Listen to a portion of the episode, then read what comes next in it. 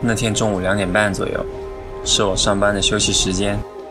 我来到了甜咖啡，见到卷卷正给三位客人做着手冲咖啡。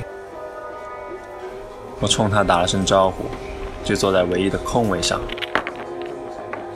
坐在我旁边一位戴眼镜的客人，他听着卷卷选的音乐，伴着旋律轻轻地哼着。我想他也一定很喜欢音乐吧。他笑着对卷卷说：“从张国荣跳到 Earth Wind and Fire，从这复古样子的收音机里传出来的感觉，还挺像在听电台的。”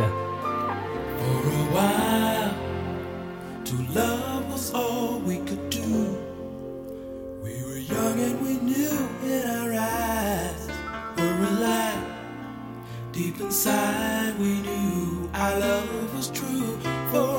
to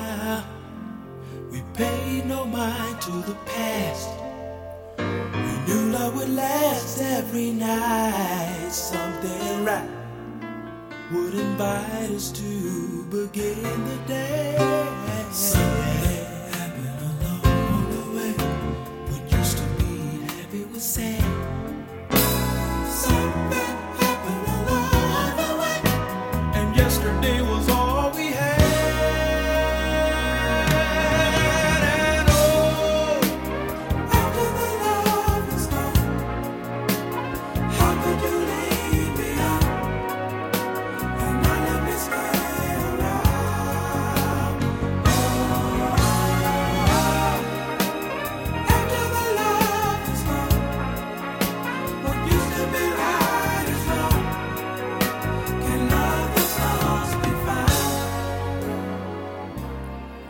还记得初中那会儿，喜欢趁着晚上没人用电脑的时候，我经常熬夜上电驴下载音乐。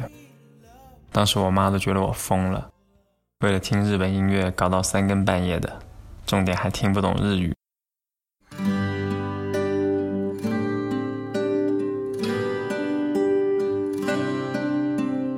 这一切是因为每周我都会听一个介绍日本流行音乐的电台节目，那个 DJ 就在北海道，他从来不推荐日本流行公信榜的音乐排行，只介绍电台自己的排行榜。我都会在听完节目后，去他的节目官网看一下榜内的歌曲，然后上电驴搜索下来。可是后来节目突然停播了，然后有一天，推荐的这些音乐的移动硬盘也跟着坏了。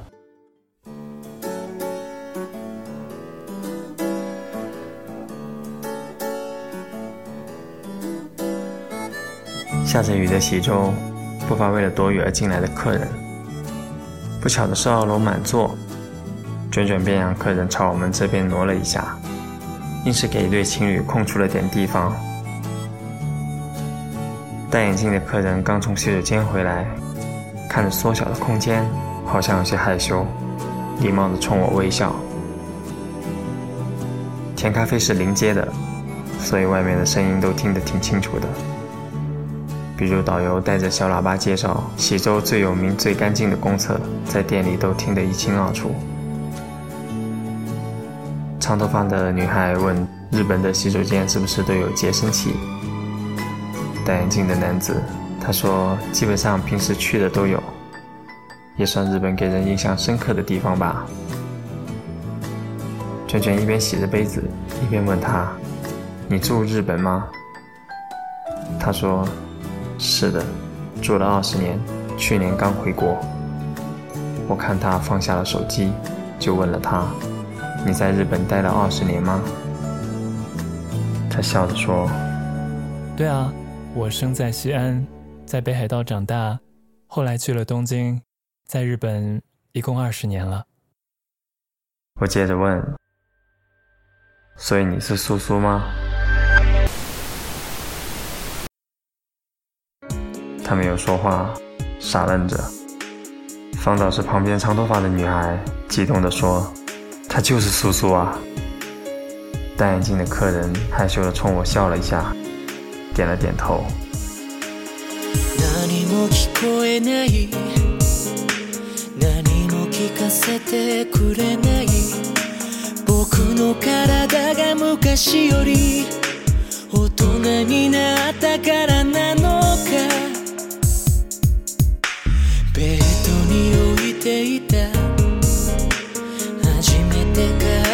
黒いラジオいくつものメロディーがいくつもの時代を作った。思春期に少年から大人に変わる道を探して。